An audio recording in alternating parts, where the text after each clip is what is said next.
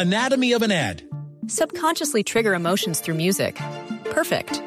Define an opportunity. Imagine talking to millions of people across the U.S. like I am now. Identify a problem.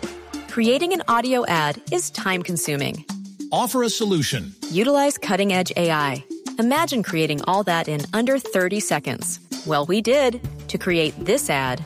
To learn more about AI in the audio industry, download the white paper from audiostack.ai.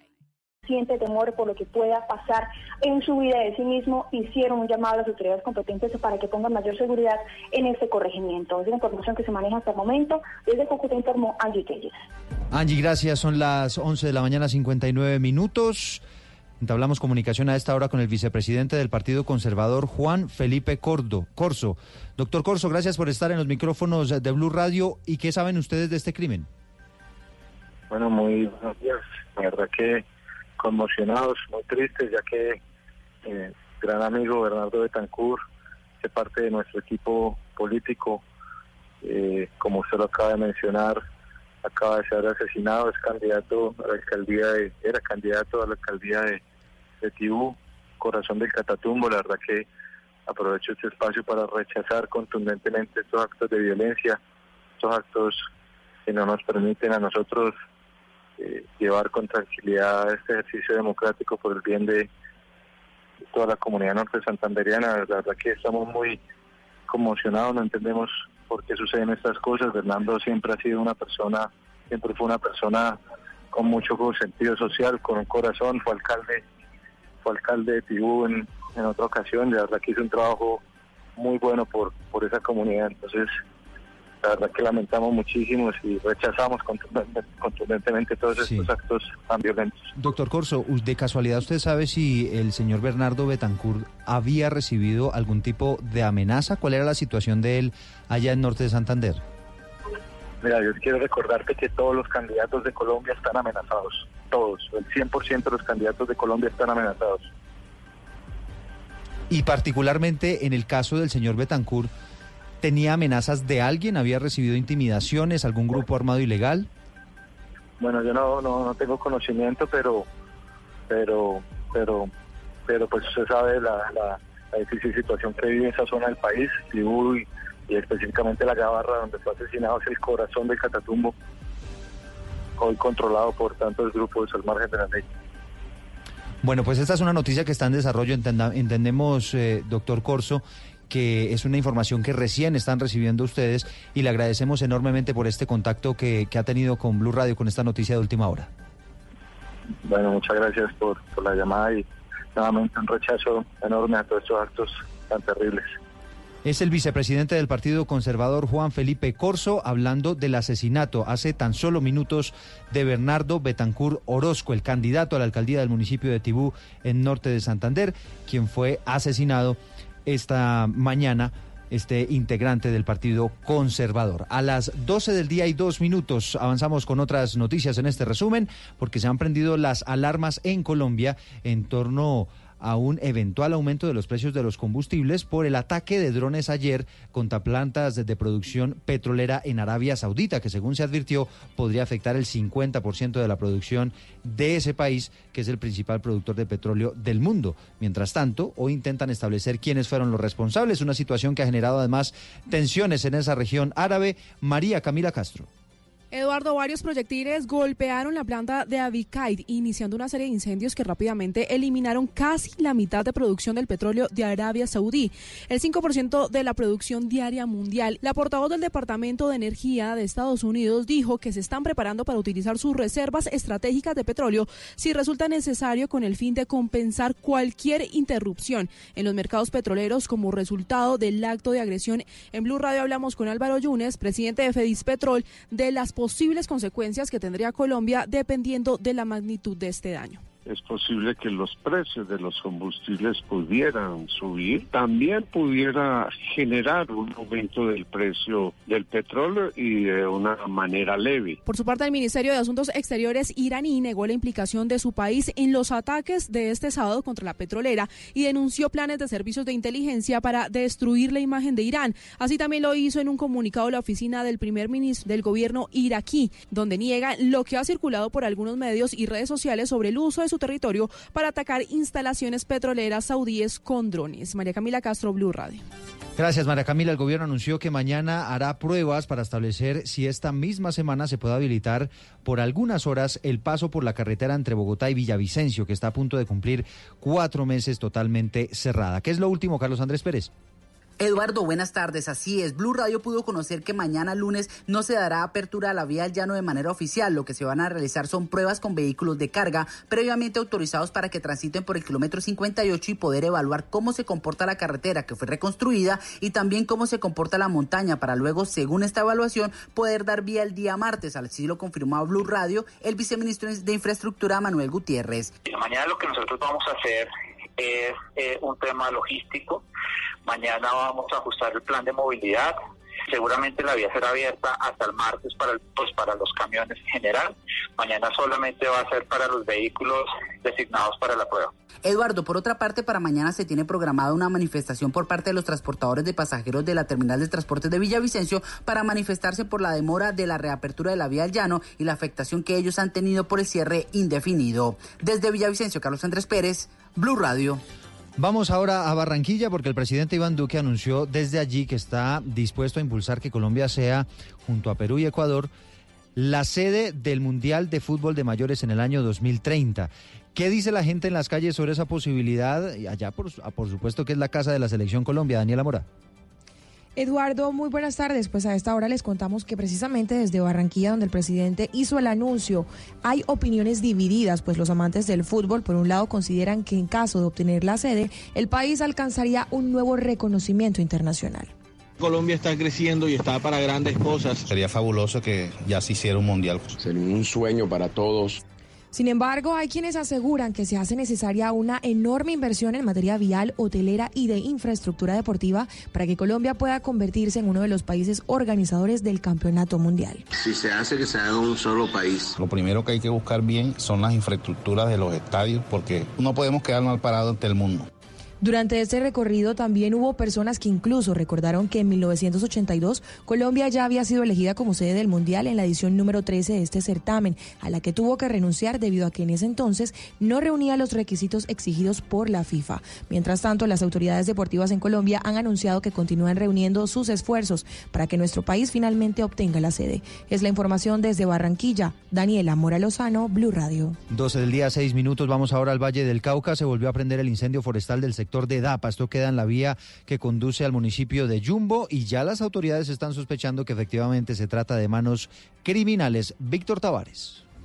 Eduardo, buenas tardes. Y es que mire, es la segunda vez que se reactiva esta conflagración en la zona rural del municipio de Yumbo. De acuerdo con la Oficina de Gestión del Riesgo de esa localidad, son cerca de 300 hectáreas afectadas hasta el momento. Hoy los bomberos están pidiendo la ayuda de los organismos de socorro de otros municipios como Cali, Viges y Palmira. El capitán Alberto Valencia, comandante de los bomberos de Yumbo. Estamos haciendo la solicitud a los bomberos más, más cercanos a nuestro municipio con sus brigadas forestales y esta zona boscosa eh, tiene mucha caña brava completamente seca y cuando los puntos calientes llegan allí, entonces se reaviva, se reactiva eh, el fuego. Cabe recordar que la gobernación del Valle está ofreciendo hasta 10 millones de pesos para quien brinde información que permita dar con los posibles responsables de generar estos incendios. Información desde Cali, Víctor Tavares, Blue Radio. Son las 12 del día, 7 minutos. En Medellín hubo racha de homicidios esta madrugada. A una de las víctimas la encontraron envuelta en un colchón. Valentina Herrera. Eduardo, buenas tardes. En menos de 12 horas se registraron cuatro homicidios en Medellín. El primer caso fue a la medianoche en el corregimiento San Cristóbal. Allí, según el general Eliezer Camacho, el comandante de la Policía Metropolitana, fue hallado el cuerpo de un hombre sin identificar envuelto en un colchón y con un letrero firmado por un grupo delincuencial de la ciudad. Zona rural de San Cristóbal, un cuerpo sin vida, envuelto en un colchón, al parecer, y de acuerdo al letrero que, que observaron ahí las personas que hacen levantamiento, que por ladrón, que por ladrón y firma precisamente o escriben el, el grupo este delincuencial de los mondongueros. Horas después, en el barrio La Honda, una mujer fue asesinada por quien sería su compañero sentimental tras propinarles varias heridas con arma blanca, esto en medio de una riña. Y finalmente, a las seis y media de la mañana, en el barrio Manrique, se registró un doble homicidio que dejó como víctimas a dos ciudadanos venezolanos. Las autoridades investigan si este caso estaría relacionado con problemas de gota a gota. En Medellín, Valentina Herrera, Blue Radio. Son las 12 del día y 8 minutos y se empezó a volver viral el video donde se ve la forma impresionante como a una joven en cuestión de segundos y sin utilizar ningún arma le roban la bicicleta. Además ella iba en movimiento. Hace minutos pudimos contactar a la víctima, ¿no? Luis Fernando Costa. Así es, Eduardo. Rocío salió el sábado a trabajar. Tiene como hobby grabar mm, con su cámara todos los recorridos que hace eh, vistos desde su casco. Y así fue la experiencia vivida ayer. Dos ladrones le robaron su bicicleta cuando de repente se me lanzan esos dos, me, empujaron, pues verbalmente pues, eh, el, maltrato, ¿no? Después llegó la policía, ella puso la denuncia del robo de la bicicleta de manera virtual y ella tiene muchas esperanzas, o por lo menos no tiene muchas esperanzas para que los atrapen y encuentre ella su bicicleta. Me dijeron que Piroba se bajó rápido de la bicicleta, ya, ya, ya, ya, ya. En menos de cinco segundos le robaron su bicicleta y Rocío ha escuchado cómo a otras víctimas eh, que se resisten a ese tipo de hurtos perdiendo justamente la vida en medio de la inseguridad de la ciudad. Por eso dijo que prefirió no oponerse al robo y justamente eh, terminar ese recorrido. Esto en la avenida Ciudad de Cali con calle 98. Muy bien, Luis Fernando, son las 12 del día y 9 minutos. La historia completa con el video y demás en blurradio.com, así como las otras historias que les hemos contado en este resumen. Ya viene Generaciones Blue en Blue Radio. Padres con experiencia, padres nuevos, hijos únicos, hermanos, abuelos que consienten, nietos que aprenden. Vamos a construir un puente entre generaciones para que las familias crezcan y entre todos podamos cambiar el mundo. Aquí comienza Generaciones Blue, un espacio de Blue Radio con testimonios, guías, expertos e invitados que nos ayudarán a mejorar la vida en familia y las relaciones entre sus miembros. Generaciones Blue. Estamos cambiando el mundo de las familias colombianas por Blue Radio y bluradio.com. La nueva alternativa.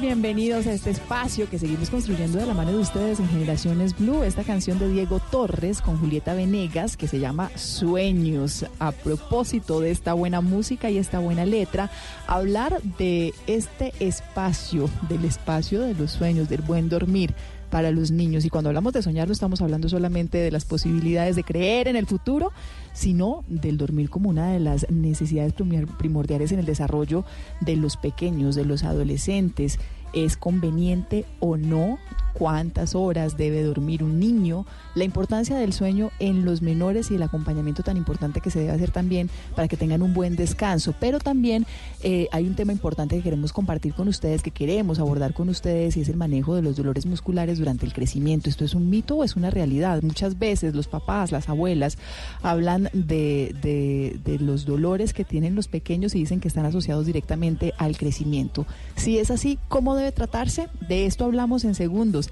en este espacio de Generaciones Blue. Soy Mónica Jaramillo, bienvenidos.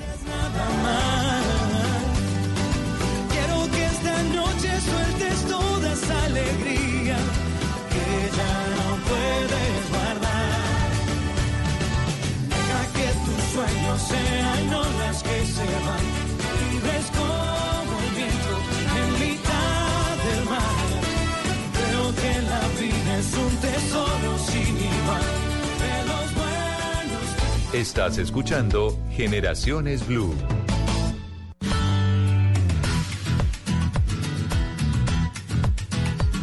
Y para abordar el tema, los temas de los que hablábamos hace segundos, saludamos de una vez a nuestros invitados. Saludamos a Adriana Cristancho, ella es médico cirujano especialista en pediatría, es magíster en emergencias pediátricas y docente de la especialización de pediatría de la Universidad del Bosque. Doctora Adriana, gracias por su compañía. Muchas gracias, buenas tardes, ¿cómo están todos? Gracias, gracias por estar acá y para abordar de un tema que no sabemos a veces si se mueve entre la realidad o el mito y qué tan cierto no y cómo debe además tratarse. Y el doctor Steve Armando Galeano, que es otorrino laringólogo, experto en medicina del sueño y además tesorero de ACMES, que es la Asociación Colombiana de Medicina del Sueño. Doctor Galeano, ¿qué tal? Buenas tardes. Steve Amado. Steve Amado. Ay, ¿yo qué dije? Armando. Armando, Steve Amado. Ah, sí, señor. ¿Cómo estás? Estaba bien escrito, es mi culpa. gracias por acompañarnos en este espacio de Generaciones. No, muchas gracias a ti. Quiero empezar eh, con este tema de si es mito o, realidad y empezar por el sueño, que es lo que de pronto más se nos parece a los mitos. Siempre decimos que, que, es importante el sueño, eh, el buen dormir, el descanso, pero quiero saber si en especial en los niños tiene una connotación más importante o no y por qué? Mira, el sueño es una de las funciones vitales del cuerpo humano. Eh, tanto en niños como en adultos es vital. O sea, es tan vital como la respiración, tan vital como la circulación, la alimentación. Si alguien no duerme, con el tiempo va a morir por no dormir. Ya definiendo que es una, una, función vital del cuerpo, tenemos que ver que en los niños tiene otra connotación mucho más importante aún, porque dependen una cantidad de procesos de desarrollo y de crecimiento del buen dormir de los niños. Cuando, cuando hablamos de, de, esa, de esa vitalidad o la importancia del sueño para el desarrollo y el crecimiento, hablamos de calidad del sueño también. Muchas veces eh, los niños conciben, consiguen dormirse a la, hora que, que, está estipulada, despertarse a la hora que está estipulada, pero tienen un montón de ingredientes al exterior que no los deja descansar profundamente. De eso también hay que estar pendientes. Mira, creo que has dado en el clavo de la pregunta. Eh, muchas veces los papás se preocupan más por cuánto tiempo duerme mi hijo. ¿Estamos durmiendo las horas adecuadas para su edad? Y esa es la pregunta tal vez que más recurrente es. Pero no depende tanto la cantidad de tiempo, porque la cantidad de tiempo no lo dan los ciclos de sueño de los niños, sino la calidad de ese, de ese sueño. Todos los niños tienen, eh, antes de los 18 años, unos ciclos infradianos. ¿A qué me refiero? Nosotros tenemos ciclos, como somos adultos, circadianos. Dormimos y estamos en días de un poquito más de 24 horas y tenemos programados ciclos de sueño y vigilia, estar despiertos y estar dormidos. Los niños recién nacidos tienen muchísimos más ciclos. Casi que un día de un recién nacido podría ser de 90 minutos y en esos 90 minutos duerme y está en vigilia. Ellos van ajustando desde ese recién nacidos hasta los 18 años ciclos cada vez más largos para llegar a la madurez del ciclo circadiano del adulto. Bueno, yo quiero que usted vaya pensando en, en esta respuesta, que para usted no debe ser difícil, pero mientras, mientras todo también con la, con la siguiente, eh, eh, con el siguiente tema de este programa, y es, a mí me pasó, la experiencia que tuve personal cuando nació Joaquín, mi hijo, que ahora tiene tres años, es que si dormía mucho estaba preocupada y si dormía poco también. no, hay una, no, hay, una fórmula, pero sí hay unas estadísticas en el que uno decir, bueno, esto ya no es normal, esto sí es normal, para que tenga ahí como, como en, al menos en la primera infancia, en los chiquitos, en los recién nacidos, cuál es la recomendación. Si hay unos rangos. vaya, pensando esos rangos mientras, mientras le pregunto a nuestra segunda invitada, mientras le pregunto a la doctora Adriana Cristancho eh, el, el, tema de los dolores musculares durante el crecimiento. Y, y, la pregunta que le hago es igual a la que le hacía al doctor Steve Amado de, de si es mito o es una realidad. ¿Esos dolores son reales en el crecimiento de los niños? ¿Los niños sienten un dolor en, en, en el desarrollo de su cuerpo cuando hay un crecimiento físico? Bueno, eh, primero que todo quiero aclararles que el dolor es una sensación subjetiva.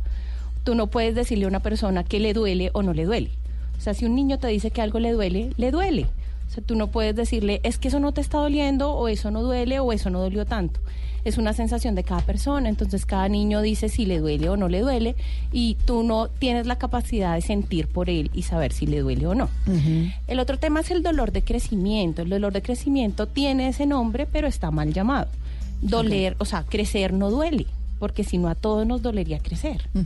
Realmente es una fase de crecimiento rápido que está relacionada a sobre ejercicio eh, gran cantidad de ejercicio que hacen los niños en el día y que hace que sus músculos se cansen y que además por la edad que tienen y por algunas costumbres que tenemos, ellos de pronto no hacen el estiramiento adecuado o hacen un sobreesfuerzo físico y cuando están, sobre todo en la noche, y esto viene pues ligado al tema del sueño que, que estamos tratando también con el doctor, hace que en la noche cuando está tranquilo, cuando se relaja, cuando los músculos empiezan a dilatarse, empiece a sentir el dolor. En el día el niño juega todo el día, está embolatadísimo con todas sus actividades diarias, pero cuando se acuesta a dormir, que el musculito se empieza a relajar, empieza a sentir el dolor. Entonces, no es un dolor por el crecimiento. Tiene muchos factores asociados, incluso algunas causas psicológicas, y son dolores somatizados que hace el niño, pero sí le duele. Y nosotros no podemos decir que no le está doliendo. Si lo dicen es porque es porque es real. Es porque él siente que le duele. Bueno, la actividad física que nosotros promovemos entre los niños para que duerman bien. No, es que él no se duerme temprano, entonces lo va a llevar a hacer muchas actividades, a que corra, a que juegue, a sobreestimularlo para que descanse. Y resulta que no, no se le durmió a las 8 como siempre, sino que ese día peor, se le durmió a las 10 de la noche, doctor Steve. Bueno, eso es uno de los grandes mitos que hay sobre cómo hago que mi niño concilie mejor el sueño o cómo duerme más profundo mi hijo. Entonces, hay malos... ah, Vamos a hablar de dos cosas generales que son muy importantes. Una es la higiene del sueño Sí. y otros son los hábitos del sueño.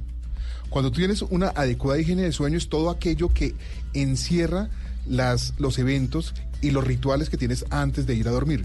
¿Qué es lo que debería ser recomendado? ¿Qué es lo mejor para irse a dormir? Entonces, eso es el- el- la higiene. Pero los hábitos, eh, los hábitos eh, son más de tus rituales personales. Yo tengo el hábito de eh, cepillarme los dientes, ponerme la pijama, apagar la luz y acostarme a dormir. Son Sí. como ese ritual que tienes todas las noches y que lo asocias a sueño. Cuando estamos hablando de que los padres están preocupados porque quieren que su sueño- niño duerma rápido o tenga un sueño más profundo, suelen hacer cosas como que lo meten a muchas actividades físicas y la actividad física en el crecimiento y, y en, en la, en la infantil es buenísima, pero no a todas las horas. Nosotros tenemos unos niños que están funcionando prácticamente con, un, con unos, unos ciclos que tienen asociación con la luz oscuridad. Sí. Estamos en un país tropical donde la luz casi siempre se va a 6, 6 y media. Sí. Y ellos empiezan a generar una síntesis de la hormona del sueño a esa hora porque pueden asociar la baja de luz con que es el momento adecuado para irse a dormir. Son de los reflejos más primitivos que hay. Si nosotros hacemos una actividad física dos horas antes de esa hora, estamos hablando cuatro y media de la tarde, a ese momento vamos a tener una liberación no solamente en los niños, sino en los adultos de endorfinas, Ujú. lo que va a generar un estado de alerta y te va a preparar para estar en estar despierto, no para dormir. Entonces, Como si le diéramos un chocolate. o un dulce, o un tinto. O sea, le estamos embarrando. Actividad física después de las cuatro y media de la tarde, no muy recomendable. Bueno, no es tan recomendable. ¿Me tiene la respuesta de, Claro que sí. de la preocupación que tenía cuando dormía mucho y cuando no dormía? Sabía que era una pregunta Infaltable. infaltable porque es lo que más le preocupa. Hay unas nuevas recomendaciones que son las recomendaciones de la Academia Americana de Medicina del Sueño que da hace una serie de estudios. Las universidades más prominentes y los sitios más prominentes de medicina del sueño tomaron más o menos 50 mil niños y vieron eh, en observación qué es lo normal, o sea, qué, cuáles son los rangos de sueño normal para, según las edades. Y encontraron que antes del año de edad, eh, 12 a 16 horas es lo normal, siendo normal 12 y siendo normal 16. Ok, si duerme, 12 si duerme las 12 o las 16. Exacto. Menos de 12, insuficiente. Más de 16 es un, un, un sobregiro en, en horas de sueño. Del año a los dos años son 11 a 14 horas. De los 3 a los 5 años son 10 a 13 horas. De los 6 a los 12 son 9 a 12 horas. Y de los 13 a los 18 son 8 a 10 horas. Ujú. Te voy a regalarla. Yo me quedo con el de 3 a, a 5. Esas son las horas De 10 a suficien- 13. suficientes.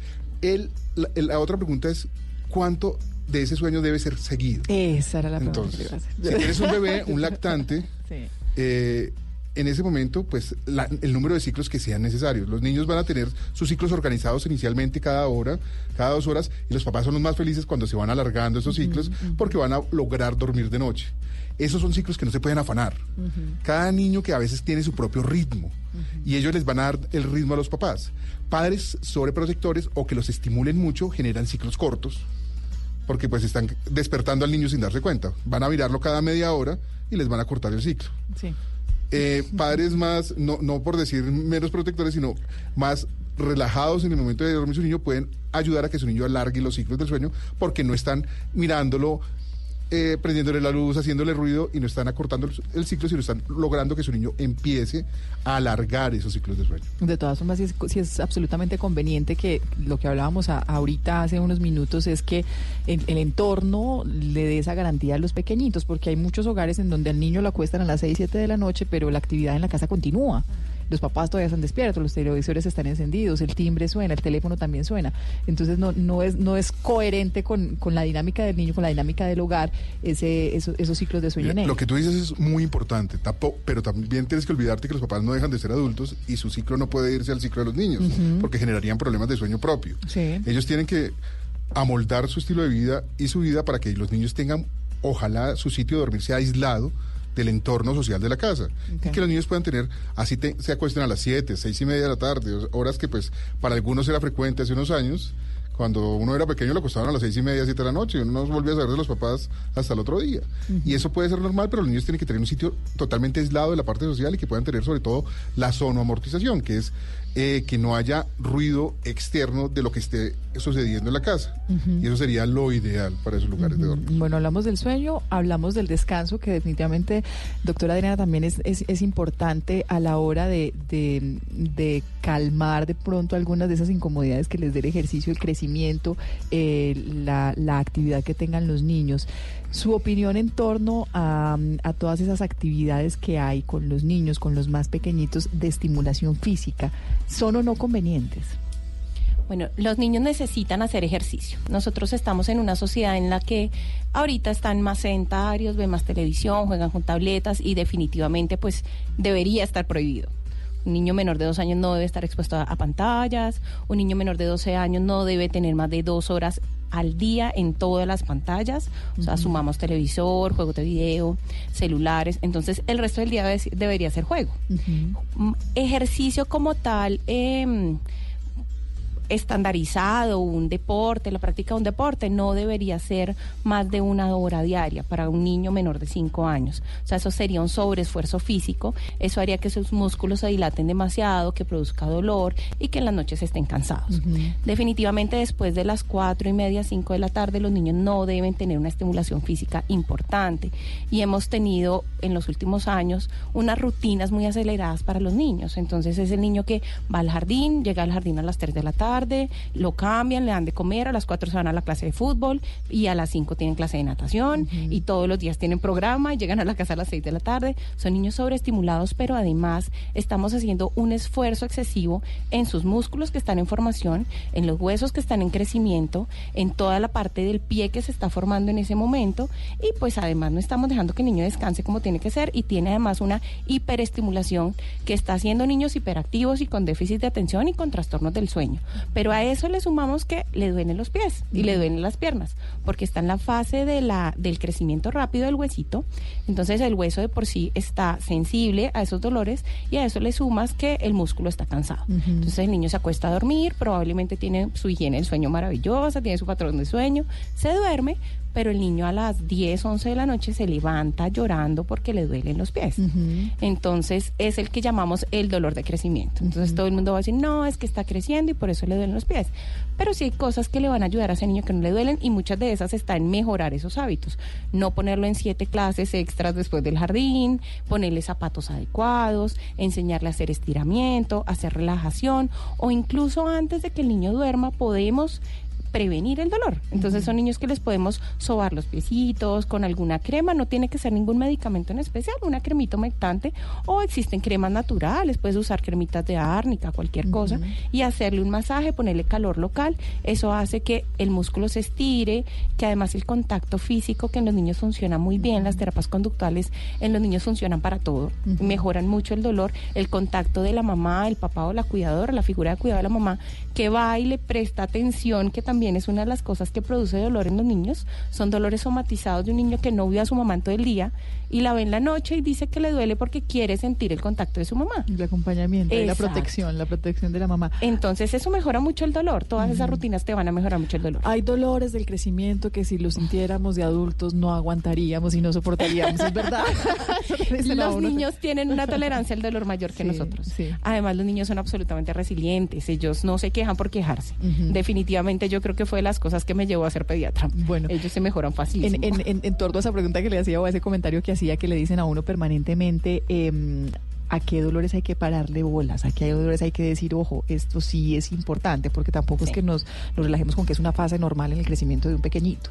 Sí, sí hay unos signos de alarma importantísimos. Es importante que sepamos que pues a los niños les pueden doler los piecitos, pero hay algunos dolores en los que debemos tener tenerlos presentes y decir tengo que consultar. El niño que se despierta en la mañana después de haber dormido su la noche y dice que le duele, ese niño no es normal. O sea, el niño normalmente le duele antes de dormir o en el transcurso de la noche, pero el niño que se levanta descansado no debe sentir dolor. El niño que a pesar de darle analgésicos comunes, estoy hablando de acetaminofén y ibuprofeno, básicamente, no mejora el dolor, ese niño tiene algún problema. El niño que cuando lo sobamos o le hacemos el masaje que te estaba comentando, siente dolor al tacto, o sea, no mejora con el masaje, sino empeora, ese niño tampoco tiene un dolor tan normal.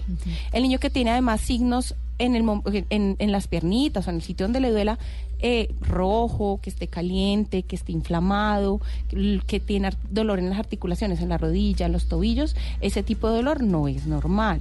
Un dolor que se relaciona a otros síntomas fiebre, vómito, malestar, esos niños tampoco son normales, o que tengan un dolor absolutamente localizado. ¿Qué quiere decir? Que le duele solamente la mitad del pie y es solo un pie y ese pie. No le duelen los dos, el dolor no le cambia. Esos niños hay que consultar, hay que consultar inmediatamente, siempre primero al pediatra eh, que es el que te va a direccionar. Te va a decir, no, esto es un problema de ortopedia, un problema de fisiatría, un problema que tomar exámenes. Siempre deben direccionarlo primero al pediatra. ¿Qué herramientas utiliza usted? ¿Qué herramientas utilizan en su casa para que sus hijos logren conciliar el sueño? Esa es la invitación que les hacemos a través de nuestras plataformas digitales, a través de nuestra cuenta de Twitter, el numeral Generaciones Blue. Participen también y los leemos y los escuchamos. Bueno, a ver, te cuento. Un poco la rutina es que él come por a las seis y media de la tarde, vemos televisión o recochamos un ratico con, la, con el papá, em, hacemos la lectura de un cuento pequeño, corto, y cuando no tenemos, ya se nos hizo tarde, hacemos las oraciones. Entonces hacemos el Padre Nuestro, una Ave María, un angelito, luego cada uno, y cuando estamos en ese proceso, Martín empieza a bostezar, a desperezarse y muy rapidito se queda dormido. Las herramientas que he utilizado para que mi niño concilie el sueño es los carruseles electrónicos de sonido que se le ponen encima de la cuna cuando son muy bebés. Y ya cuando están un poco más grandes, la música ayuda bastante en ello. Algo relajante, algo que sea eh, muy de su agrado y pues eso les ayuda básicamente a conciliar el sueño. Lo que tratamos es que la habitación donde duermen esté fresca, tenga, no tenga mucha luz, no hay televisor ni ningún em, aparato que como algún electrodoméstico o algo así, eh, que hayan cenado por lo menos media hora antes de acostarse. Primero que todo, que se empillame mucho antes de irse a la cama. Segundo, eh, apagarle el televisor temprano. Eh, tercero, mm, llevarlo a su cuarto y apagar la luz. Cuarto, hacer una oración muy cortiquitica y lo dejo. La oración que rezamos con él es el ángel de la guarda. No rezamos oraciones largas ni complicadas, y hacemos como un agradecimiento a lo que pasó en el día y ya. La pregunta que les hacemos, eh, el manejo del sueño en los menores, ¿cuáles son las técnicas o las herramientas que usa para que sus hijos logren conciliar el sueño? Estos son algunos de los comentarios que escuchábamos entre, entre los oyentes, entre quienes les preguntábamos, quienes les hacíamos esta pregunta, pero hemos conversado en torno a lo que es conveniente y no es conveniente. Más adelante le voy a leer algunos de los trinos, les voy a leer algunos de los trinos para que los discutamos precisamente con el doctor Steve Amado, que es experto en medicina del sueño para que nos dé los aciertos y desaciertos, en qué nos estamos equivocando y cómo podemos corregir algunas cosas. Entre tanto, saludamos a Liliana Edith Flores. Ella es docente adjunta del Diplomado de Posgrado de Medicinas Alternativas de la Universidad del Rosario de Bogotá. Liliana, ¿qué tal? Buenas tardes. Hola, ¿cómo estás? ¿Cómo te va? Bien, Liliana, hemos hablado de algunos métodos tradicionales, pero queremos también hablar de estas, eh, de estas opciones, de esas alternativas, de la medicina alternativa en torno al sueño o en torno al acompañamiento del, crecimiento del desarrollo en nuestros niños. ¿Qué es lo que más se está usando como, como alternativa del, sueño, por ejemplo, para conciliar el sueño o para que los niños estén bien acompañados en el desarrollo eh, en su crecimiento? Bueno, dentro de las terapias alternativas y vibracionales tenemos dos maravillosas que eh, es la musicoterapia, que ya escuchamos a, a las oyentes hablando de música, que debe ser una música relajante, una música tranquila, una música que induzca a la tranquilidad. Y dentro de, de otras terapéuticas está la terapia con aceites esenciales. La terapia con aceites esenciales es muy buena porque nos ayuda con el masaje o con el olor. Recordemos que el olor, eh, el olfato va directamente al sistema límbico, que es el sistema de las emociones.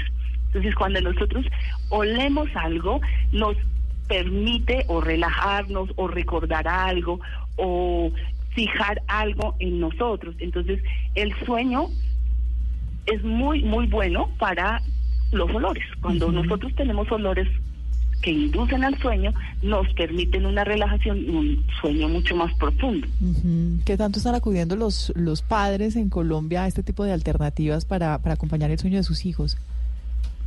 Yo creo que hoy en día están las personas más abiertas a estos métodos que son que no son invasivos, que son más naturales. Entonces hoy en día los papás están más dispuestos eh, a, a trabajar estas terapias con sus hijos más que medicarlos, más que eh, eh, dar una terapia de pronto mucho más eh, psiquiátrica o, psicológica, mientras los niños van empezando a, a tener esa independencia para poder dormir solitos o para poder relajarse, ¿no?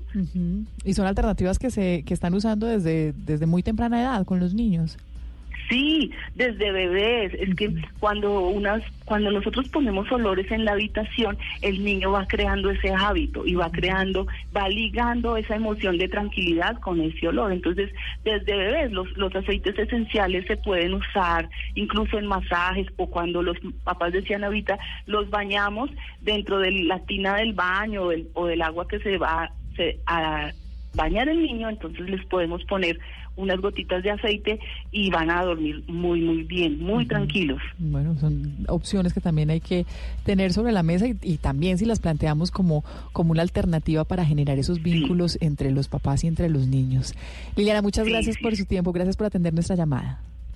Muchas gracias a ustedes por la invitación. Gracias, feliz tarde. Bueno, el, el eh, doctor Steve, hablamos de, de todas estas herramientas como, bueno, caben, claro que caben. Busque todo lo que, lo que usted considere que sea importante y que no genere tampoco daños ni, ni dependencias, que, que, que vendrían siendo lo que pueden causar de pronto un, algún, algún efecto contradictorio en esto. Bueno, yo creo que es importante diferenciar nuestros niños en dos grupos. Uno, el niño que no tiene patología del sueño y otro, el niño que sí tiene patología del sueño. Cuando hablamos de patología hablamos de enfermedad, ¿cierto? Bueno, Eh, o- desórdenes del sueño, no necesariamente enfermedades del sueño, sino desórdenes del sueño.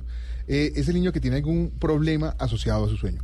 Los niños cuando no tienen problemas de su sueño, no tienen eh, pesadillas, ni son sonámbulos, ni tienen terrores nocturnos, ni nada de eso, son niños normales, sin desórdenes del sueño, que probablemente tienen, mm, eh, si generan algún tipo de problema, es malos hábitos o mala higiene. Entonces, hagamos un poquito de énfasis en eso. Eh, ¿Qué es la higiene del sueño? Es hacer eh, actividades que no vayan en contra de la fisiología del sueño. Te pongo el ejemplo más sencillo que ocurre mucho en adolescentes.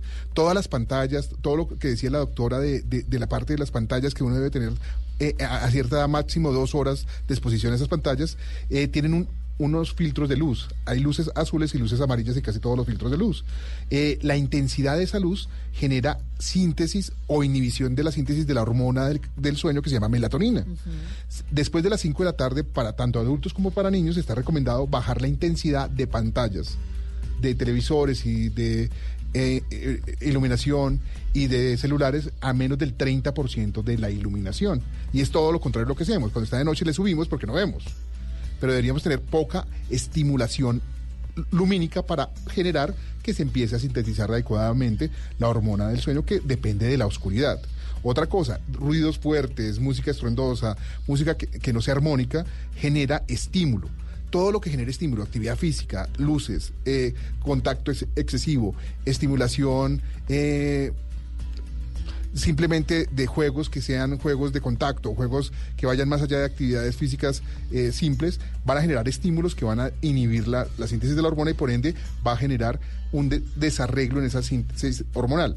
Eso es como que no deberíamos tener televisor en el cuarto, no hacer estímulos con música fuerte, no hacer un tipo de actividad que nos genere estar despiertos. En cuanto a los hábitos, son los rituales que debemos hacer. Todo lo que sea y que induzca eso que decía la doctora de las medicinas complementarias, que es eso que induce y se asocia al descanso.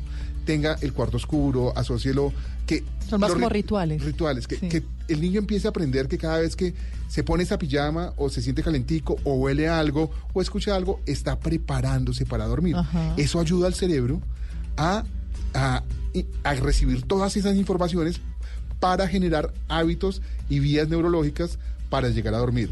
Los niños antes de hasta los tres años, tres años y medio tienen algo que se llama plasticidad cerebral que es el desarrollo de todas las conexiones neurológicas que van a tener y van a desarrollar el resto de su vida. Después de esa edad eh, ya es muy difícil generar nuevas asociaciones. Pero los niños que tienen estímulos eh, claros en esos primeros años sobre hábitos y buena higiene del sueño van a generar que eso le perdure probablemente para toda la vida y eh, a tener esas asociaciones por el resto de su vida. Le, propongo algo. Algunos de los trinos que ya nos han llegado varios comentarios eh, con la pregunta que les hacemos en Twitter, intentemos responderles cortiquito. Si, si está bien o no el hábito de las herramientas que utilizan para, para ayudar a dormir a sus hijos. Beatriz dice, le caliento leche. La leche es- la tiene uno en el, en el imaginario que leche caliente los lleva a la cama. Leche con manzana, leche con lechuga, leche con bran. Hay Con muchas- manzanilla, con brandy hay- para hay- los papás. Hay muchas leches. Y es más, la, la- la asociación de, de ese... re- la leche está asociada a un recuerdo muy primitivo, que es la lactancia.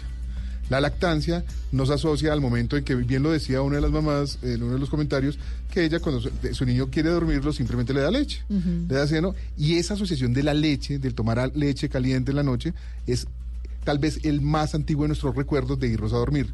Es más la asociación psicológica que tienes Ay, que, es que que la leche produzca de- sueño. Además ahí Adriana salen los pediatras a gritar, pero le lava los dientes después. Yo, era lo que yo iba a decir. Yo, claro, claro, eh, dale leche, pero lávale los dientes, por favor. Claro, si, le, si se lo lavas con agua fría, pues estimulas el nervio trigémino y le quitas el sueño. Entonces no hiciste nada. Bueno. Pero la leche materna protege contra la caries, entonces la leche materna sí se puede. La- la- a diferencia de las demás. Bueno, dice, dice William Rojas, ¿le pongo música o le leo cuentos? Pues, ¿Usted está de acuerdo siempre y cuando la música sea música tranquila y relajada? ¿Qué es relajante en la música? Depende de varias cosas. O sea, hay gente que lo relaja una música que a otros no. Eh, hay, ya hay muchos estudios que hablan de algunos tipos de música clásica, algunos tipos de música diseñada para niños, que puede generar algunas frecuencias que generan pocos estímulos. No necesariamente toda la música clásica es relajante. Entonces, si le ponen a uno un- una quinta sinfonía de Beethoven, no creo que vaya a dormir muy rápido. Pero si queremos asociar eso al sueño, pues es más la intensidad, que sea una intensidad baja, que sea música más que tiende a ser monótona y repetitiva y que el tono con el que se le lee el cuento sea un tono apacible, tranquilo, que no sea de afán, tengo que leerle el cuento y que no vaya a ser un cuento que vaya a asustar al niño, sino algo que le genere tranquilidad. Andrés Rojas, este está, este está bueno. La mamá le canta. El problema es cuando ella no está. bueno, pero miren que hay uno, el de Darío Arias, que quería eh, ponerles aquí también como de, de- de- de conversación, porque Darío escribe, le dejo el televisor prendido o un radio. Ya usted nos ha dicho que eso no es tan conveniente es- por, porque eh, no es, no es tan... Desafortunadamente, el televisor por la, por la luz y por el sonido eh, nos inhibe el sueño. Y el radio, dependiendo de lo que está escuchando, te Sí. puede llegar. eh, Pero, pero quise, quise destacarlo porque la pregunta es, muchos niños tienen miedo de ir a la cama porque no se quieren sentir solos, porque quieren sentirse acompañados. Entonces, muchos insisten en que haya una luz encendida o que haya algún elemento que esté haciendo cualquier tipo de, de- de sonido, sobre todo para que se sientan acompañados. ¿Cómo se trabaja eso en torno a un niño para que, para que no tenga esa inseguridad a la hora de dormir?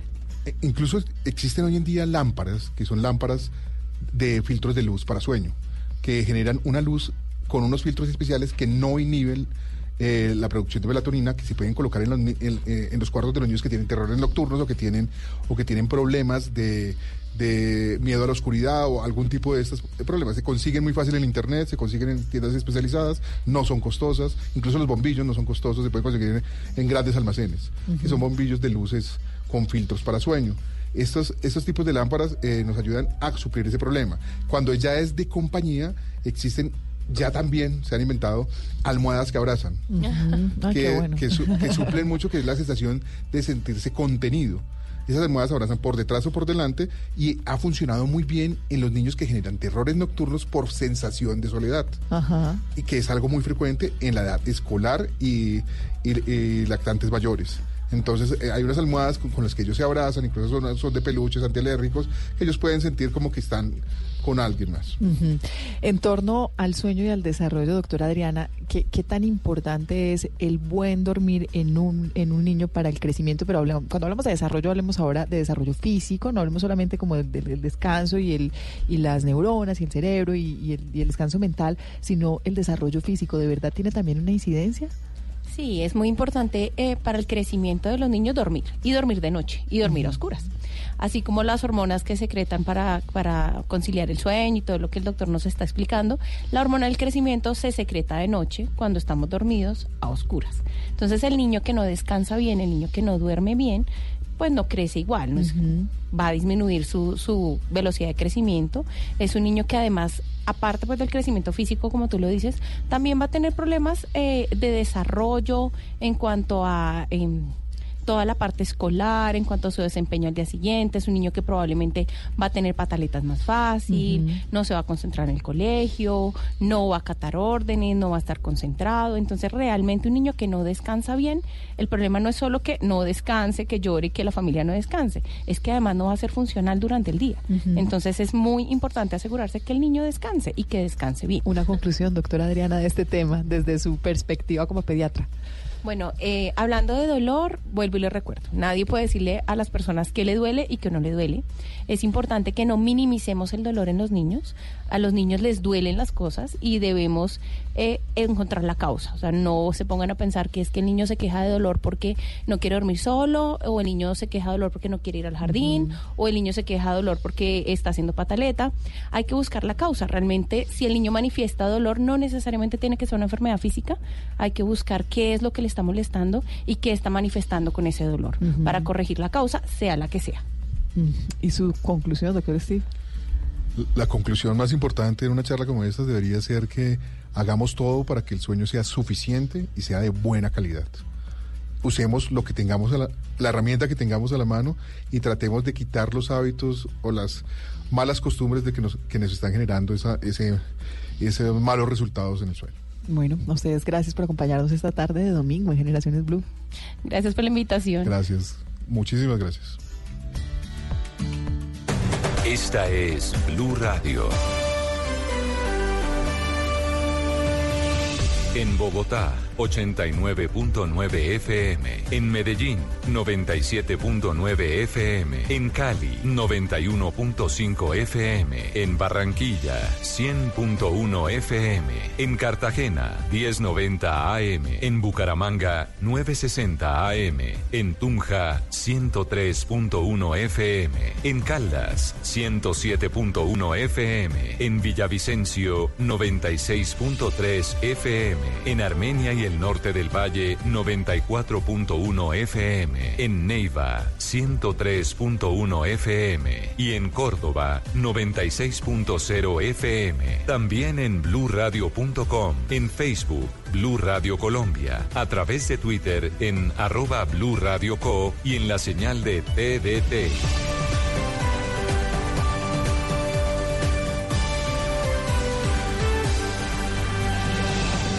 Blue Radio, la nueva alternativa.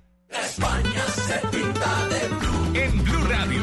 La vuelta pintada de blue. Con Rubén Darío Arcila. la. La vuelta a España. La vuelta se pinta de blue. Blue Radio, la nueva alternativa. Venga, ¿qué amigos? ¿Qué tal? Aquí les saludamos César Augusto Tobón y Rubén Darío Arcila Rubencho para entregarle la emoción de la última vuelta del circuito en la Vuelta a España, circuito sobre el Paseo de la Castellana, un colombiano que se dio en fuga. En esa aventura lo acompañó Diego Rubio, el hombre del Burgos. El lote uniforme se hace más por protocolo, es el paseillo de la victoria. ¿Qué tal? Muy buenos días, don César Augusto Tobón. Ya lo tenemos. ¿Qué tal, qué tal, qué tal, Rubencho? Buen día y saludo cordial. En efecto, una llegada masiva, no cabe la menor duda. Vamos a ver si Gaviria saca las castañas del fuego. No ha podido en esta vuelta. Ha sido tercero en la primera etapa en la, en la llegada masiva. Bennett, Gaviria y Jacobsen encerrados prácticamente en un orden inverso tal vez. Vamos a ver qué pasa. Una etapa, una vuelta trepidente, difícil, complicada, con muchos eh, vericuetos, con alta montaña, con contrarreloj, con todo. Y un ganador muy lógico. Partió como favorito y va a ser el campeón de la vuelta y Eslovenia. Hace historia en la Vuelta a España. Menos cinco para el final, Rubencho. Así como alentamos a nuestros escarabajos en España, apoyamos a los empresarios de la moda mayorista en Colombia, porque nadie sabe más de moda mayorista que el centro comercial El Gran San. Están afiladitos al César en primera línea, trabajando, a ver, el Emiratos Árabes, por ahí está San Bene, también el campeón irlandés, pero están trabajando los del Mora. El Mora para San Bene, correcto. El hombre viene vestido con la camiseta que lo distingue como campeón nacional irlandés, pero vienen con Jacobsen también en la mente, en la cabeza, entre ceja y ceja. Los muchachos del equipo azul, el de Kini, que se colocan al frente en este momento cuando quedan 4 kilómetros, 300 metros. Y a esta altura, el hombre más versátil de la carrera es indudablemente Primo Rogli. En el plano, en el ascenso, en todas ha estado este hombre cuya versatilidad no se pone en duda, como la carne de cerdo, la de todos los días. Sí, señor, pasa adelante y gana con toda la propiedad. Ese más versátil, Primo Cerrobil, que lleva, prepara, pasa. Que es ciclista más versátil como la carne de cerdo. Descúbrelo en porcolombia.co, come más carne, pero que sea de cerdo.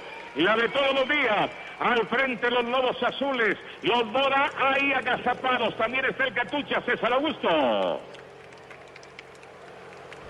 El Catuche evita caídas en el final de la, de la etapa. Ahora se sale un poco el corredor de Clerc, que es el hombre que estaba lanzando paulatinamente 3 kilómetros 400 metros para el final.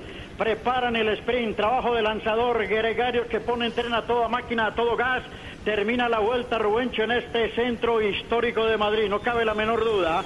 Paseo La Castellana, Cibeles, la Fuente de Neptuno, Recoleto, Plaza Colón, la Gran Vía, la calle de Alcalá, famosísima mundialmente, va a terminar la etapa de la Vuelta a España. Hay un corredor acá que se ve, el corredor alemán del equipo del Trek, que ha ganado dos veces en el final de Madrid. Digen Cole, muy rápido él, pero dice que no está bien, bien, bien del todo, no está a punto, no tiene una gran punta de velocidad, ha rebajado en ese aspecto. Muy bien, acelerón en el lote, estoy ya a más de 40 por hora, mi querido César. Estamos aquí entregando todas las últimas emociones, así como alentamos a nuestros escarabajos en España, apoyamos a los empresarios de la moda mayorista en Colombia, porque nadie sabe más de moda mayorista que el centro comercial El Gran San. Apúntele a Jacobsen, ojo con Richet, se viene de blanco. Está San Bender también tomando ubicaciones. Quedan dos kilómetros 600 metros para el remate. Madrid es una fiesta. El piso está seco, no llovió en las últimas horas. Y para recordar eh, la inmensa actuación de Sergio Higuita, también Nairo Quintana, ganador de etapa, Miguel Ángel López, el mismo Rigoberto que está en la clínica escuchando atento a ver lo que pueda suceder aquí. Hay un bandazo del lote que se va sobre el costado izquierdo, busca en el centro de la vía. En ese momento el acelerón es con los de azules, pero el Bora no se despega de ahí. Creo que insistimos en este candidato que eran César. Dos kilómetros para el remate, último día, queda uno en la historia, que ganando aquí, ¿no, don César Augusto? De acuerdo, a tope Rubencho habló que prácticamente este par de kilómetros finales la gente del de le va a tirar el embalaje a Richese. Vamos a ver, Richese es un lanzador bueno de Jacobsen, un hombre muy rápido, muy veloz, que ya ganó etapa justamente en esta vuelta a España, venciendo al mismo San Benet. Se coloca también Boazón a ver Asturi por la duda. A todo tren, a todo gas el equipo eh, belga. Así está. En este momento recostados a los barandas todavía no entremos al último kilómetro. Un kilómetro 300 metros, amigos de porcolombia.co. Y el Gran Sade, que nos va a dar la entrada al último kilómetro. Una vía amplia, expedita, bien sombreada, buena arborizaciones. Los de azules tirando el lote, el equipo belga trabajando para Jacobsen. Y para Richese a ver si se le da. El más velocista, el hombre que se ha llevado ya dos etapas es San Benet. Y en este momento se abre. Se abre la puerta de los sustos.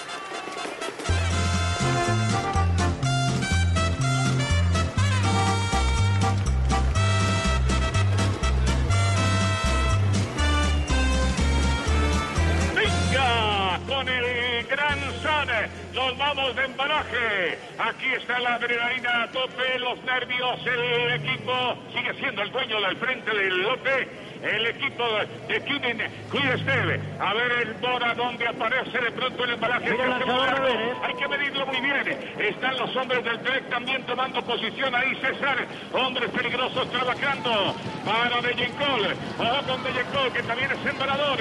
Lo va a intentar.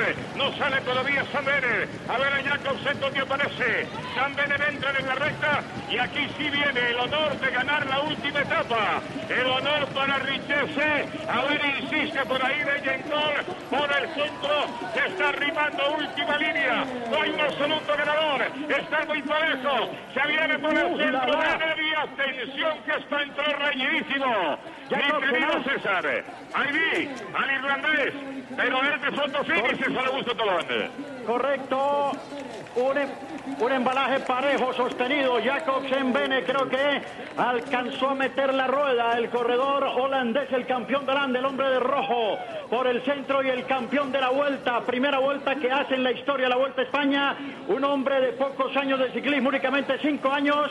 Eh, Jacobsen ganó efectivamente. Les haga eh, allá- segundo Bene, segundo Bene, efectivamente. Ojo de Águila, Rubencho. Primero Jacobsen, segunda etapa que gana empata Bene y el nuevo campeón de la vuelta. Un hombre de cinco años apenas de ciclismo. Este Roglic, 28 años, 29. ¿Cómo no? Se la lleva entonces Jacobsen.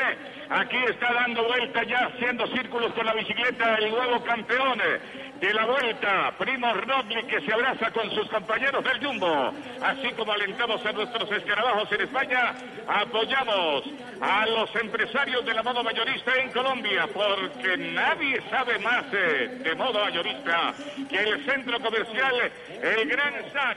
Ahí se está repitiendo el embalaje, Jacobsen por fuera, viene dentro por el centro, pero no le alcanza, cruza primero Jacobsen exactamente que se lleva la última etapa aquí en el paseo de la Castellana, reconfirmado. La peleó con Bennett muy largo, el hombre que ya había ganado dos embalajes y dos etapas en la vuelta, pero se queda con la miel en los labios el corredor del de Kunin.